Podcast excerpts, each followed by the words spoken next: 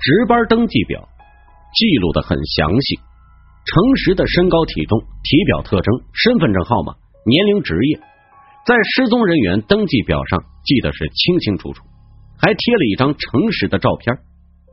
唐岩和崔明好不约而同的凑过去仔细看那照片。那虽然是一张拍的歪歪扭扭、不合格的证件照，但是照片里的人灰头土脸，一个大鼻子，赫然是第十四张脸。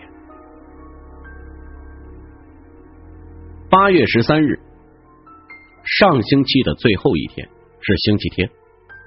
这一天，有人报一个叫诚实的工人失踪了。一个星期之后，李花派出所的监控中莫名的出现了诚实的脸。接着，于伦离奇死亡，留下了一堆古怪的照片。有一个神秘的影子从死亡多日的于伦身上逃走，在影子离开鱼伦之前，鱼伦的脸居然和诚实一模一样。这些怪事之间有什么联系？那个能让人变脸的怪影操纵着人体，究竟？在做什么？这一切显然要从诚实的失踪开始查起。崔明好看着八月十三日那张薄薄的一张纸，看了好几遍，除了夹着报诚实失踪的那张表格之外，实在也看不出什么花样。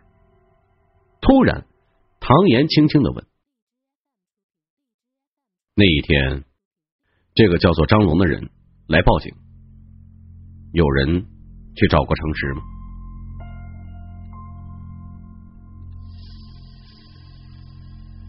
崔明好微微一惊，看了一下八月十三日的出警人。那天是于所值班，我看一下。他在系统里查询了一下，指着报警下的记录，有于所有录入回馈。经过出警刑警到某某厂实地调查，诚实并未向工厂提出辞职。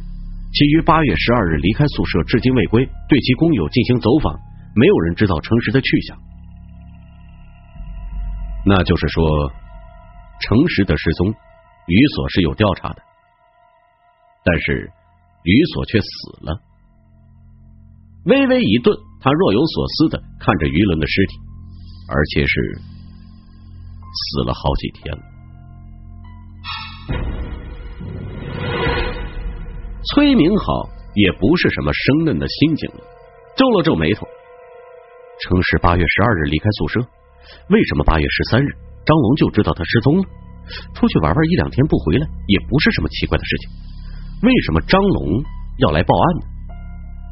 所以现在就是要找到这个张龙，问清楚八月十三日那天到底发生过什么。唐岩微微一笑，顺着他的话往下说，但是。在出去找张龙之前，我们还是应该确认一下所长的状况。崔明好抬头望了一下楼上，情不自禁的打了个冷战。办公室外诡异的人影，所长室里奇怪的倒影，所长会安然无恙是正常的吗？就在这个时候，所长倒是自己从楼上下来了。两个人看着所长的背影。潇洒的从三楼下来，提着个包，大步的向门外走去，在阳光下丝毫没有异样，好像和尸体扯不上任何关系。他并没有走进办公室，所以压根儿就没有看见于伦的尸体，这也情有可原。唐岩和崔明好就这么迟疑了一下，所长就走了。而今天值班的教导员和劳青劳副所长姗姗来迟，刚好进来，也上了三楼。走了。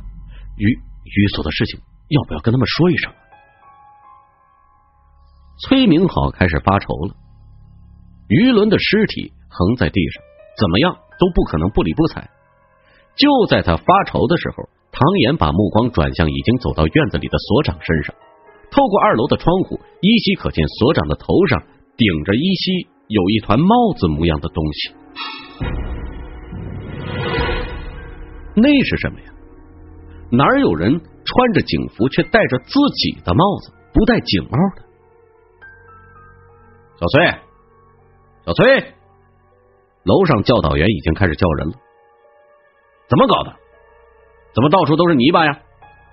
晚上有什么人来过这儿吗？啊！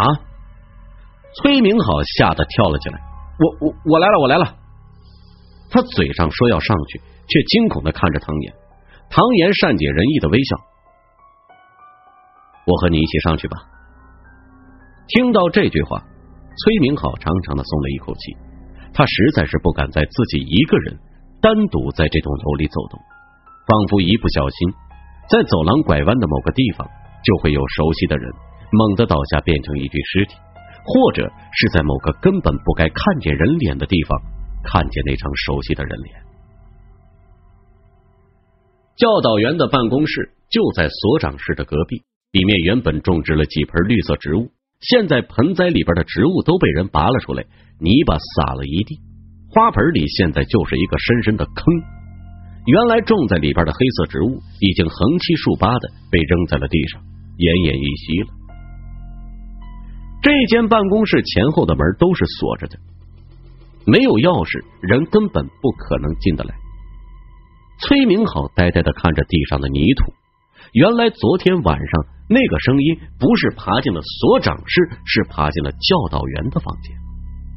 嘴巴刚刚一张，眼前似乎有什么东西，一晃，他突然看见了教导员头上依稀多了一顶肉色的小帽一样的东西。那是什么呢？唐岩本来安静的坐在沙发上，若有所思的看着地上的泥土。突然就抬起头来，和崔明好一起看着教导员头上那个隐约可见的帽子。这个样的帽子，他刚刚才见过，在所长的头顶上，他就隐隐约约看见了和这个一模一样的东西。这东西应该不是帽子，那会是什么东西呢？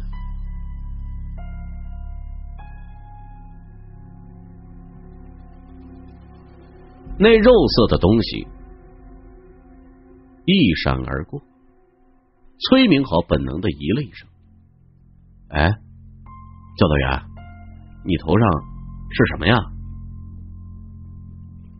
教导员摸了摸头，头上什么也没有，倒是摸了一手古怪的粘液，像是沾了胶水一样。哎，奇怪了，我头上怎么会有这种东西啊？他扯了一张纸巾出来擦头发。刚才说到哪儿了？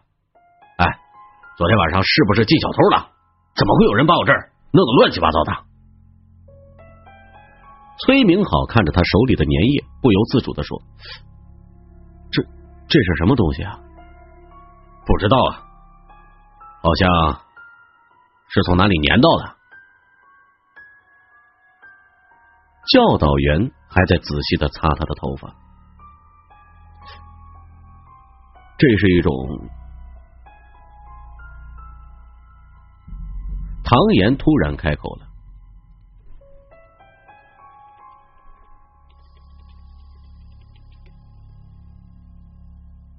这是一种东西，能让我看一下吗？不用了，头上也没什么事。教导员不耐烦的挥了挥手，去叫清洁工来。新来的小曹是吧？我给你交代一下工作啊，从今天开始，你就是我们派出所的人了，要跟着小崔啊，好好的学。唐岩温和的应了一声，崔明好开始打电话给清洁工，不知道为什么电话就是不通，找不到人。呃，教导员，我们下去找人啊。崔明豪找了个借口，唐岩跟在他身后，从办公室走了出来。在他们踏出办公室的那一刻，教导员的头顶突然又冒出了一团帽子一般的肉色东西。那东西蠢蠢欲动，蠕动的十分恶心。肉色的东西从他的额头冒出来，没多久就占了他整张脸。而那张肉色的东西展开之后，任何人都认得出来，那就是诚实的脸。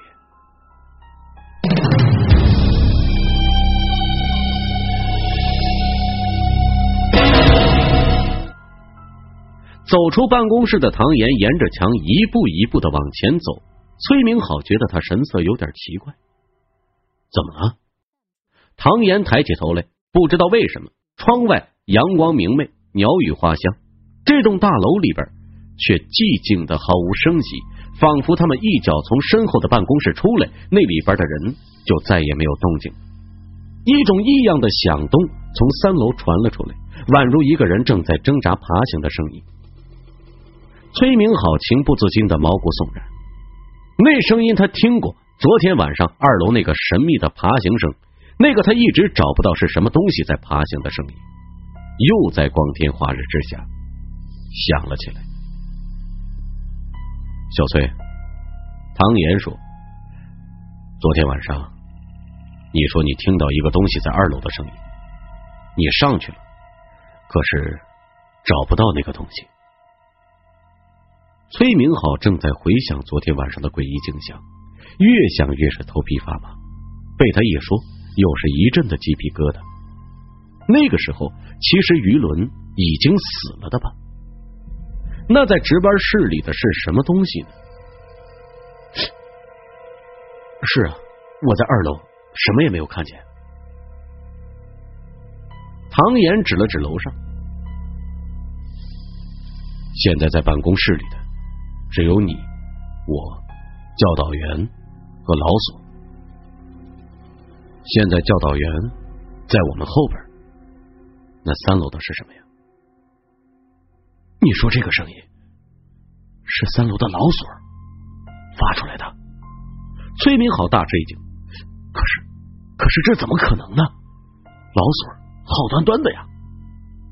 他突然想起于伦在倒下之前也是好端端的，立刻就闭了嘴，颤抖着压低声音说：“小唐，你是什么意思呀？”昨天晚上在二楼的只有所长，现在。在三楼的只有老索。如果这世界上其实没有看不见的怪物，那在爬的只有他们两个了。可是昨天晚上，除了有东西在爬的声音，我还听见所长锁了门，上五楼去了。崔明打死也不信，竟然有这样的事情。一个人。不可能同时发出两种声音，何况昨天晚上明明有个东西爬进了教导员的办公室，把他的花盆翻的是乱七八糟。那一定不是所长，所长，所长根本不可能做出这种事情。嘘，唐岩轻轻吹了口气，指了指楼上，悄声说：“我们上去瞧瞧。”两个人蹑手蹑脚的。上了三楼，崔明好尽了最大的努力，才没有发出太大的声音。身边唐岩神态一如平常，脚下竟然是一点声音都没有。上了三楼，两个人往劳青的办公室方向一看，崔明好的脸色立刻铁青。只见地上一团人影。正在艰难的爬行，从走廊一段的洗手间痛苦的爬出来，四肢着地，一步一步的爬向办公室。在这过程当中，他竟然不发出任何的声音，只有那四肢骨骼的扭转声咯咯作响，能让人感知到他是多么的痛苦。老崔明好的惊呼还没有发出声来，唐岩已经一把捂住了他的嘴。只见地上痛苦挣扎的劳青滚了几滚，头顶上一个东西蠕动了一下。崔明浩脸色大变，那是一个形如帽子一样的肉色怪物，在空中不停的细微的蠕动，有的时候打开，有的时候蜷缩起来，收入劳青的大脑之中。而他展开的时候，眉目宛然，竟然是一张五官俱全的脸。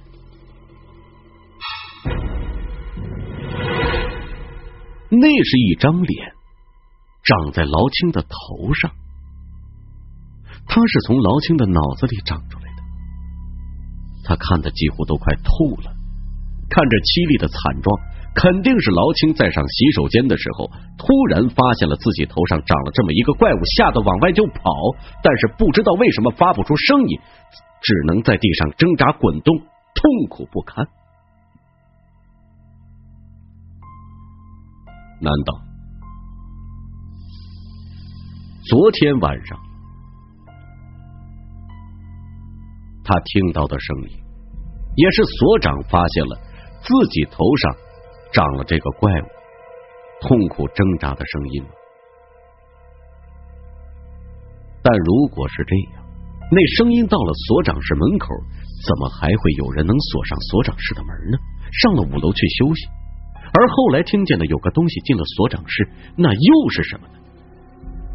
总不能人脑里长出这么一个怪物，就能像蚯蚓一样分身吧？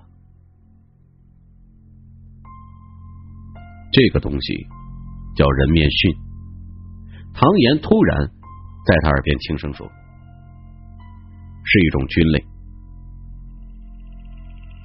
菌菌类？那那个东西会动啊？是一张脸啊？”崔明好颠三倒四的说。怎么会是蘑菇呀？不是蘑菇。唐岩说道：“世界上有一种罕见的复合年菌，古时候叫做太岁。太岁介于动物和植物之间，含有蛋白质。人面蕈可能是单纯的复合年菌转向肉食生物的一个古怪变种。我猜它之所以长得像是一张脸，是因为这团年菌最初就是附着那张脸上长出来的。”崔明浩全身一阵发麻，什什么意思呀？唐岩微笑了，他的眼神很清澈镇定，看着地上挣扎的老青和看着窗外的花儿草儿并没有什么区别。他斯文而友好的说：“我的意思是，那团年菌是肉食生物，它们聚合在一起，刚形成的时候，第一个食物就是那张脸。”那那就是第一个死者了。崔明浩有点抽搐，四肢冰凉，在在一个死人的脸上，不知道为什么有几种菌类聚集在一起，长出了这么一个怪东西。他们维持了那张脸的外形，却却不断的用这种形态在繁殖。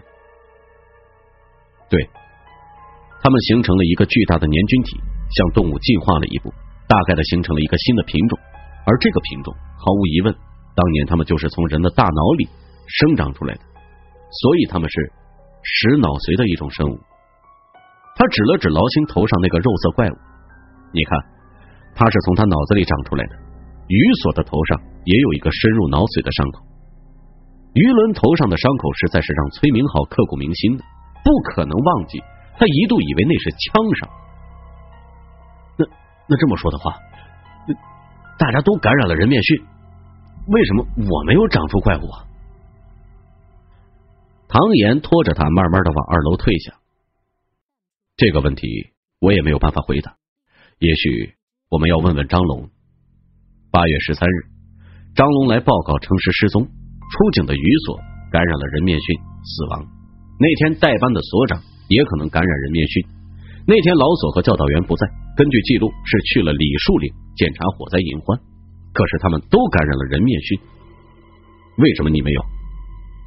难道是因为你没有离开派出所吗？崔明好茫然的摇了摇头。他们已经悄悄的从三楼退回到了一楼。人人面蕈那种怪物，要怎么样才能治得好啊？劳青那样子，显然他很痛苦。但是刚才教导员头上好像也有类似的东西闪过。他却毫无感觉，在他破坏脑容物之前，把他从大脑里拔出来。这种东西我也没有见过，也许他能操作大脑的某些部分，或者在人死了之后，他能够用某些方法让人不知道自己已经死了，能代替血液和内脏给大脑提供养分。他摇了摇头，轻声说：“这是一种。”没有见过的，从来没有用过的东西。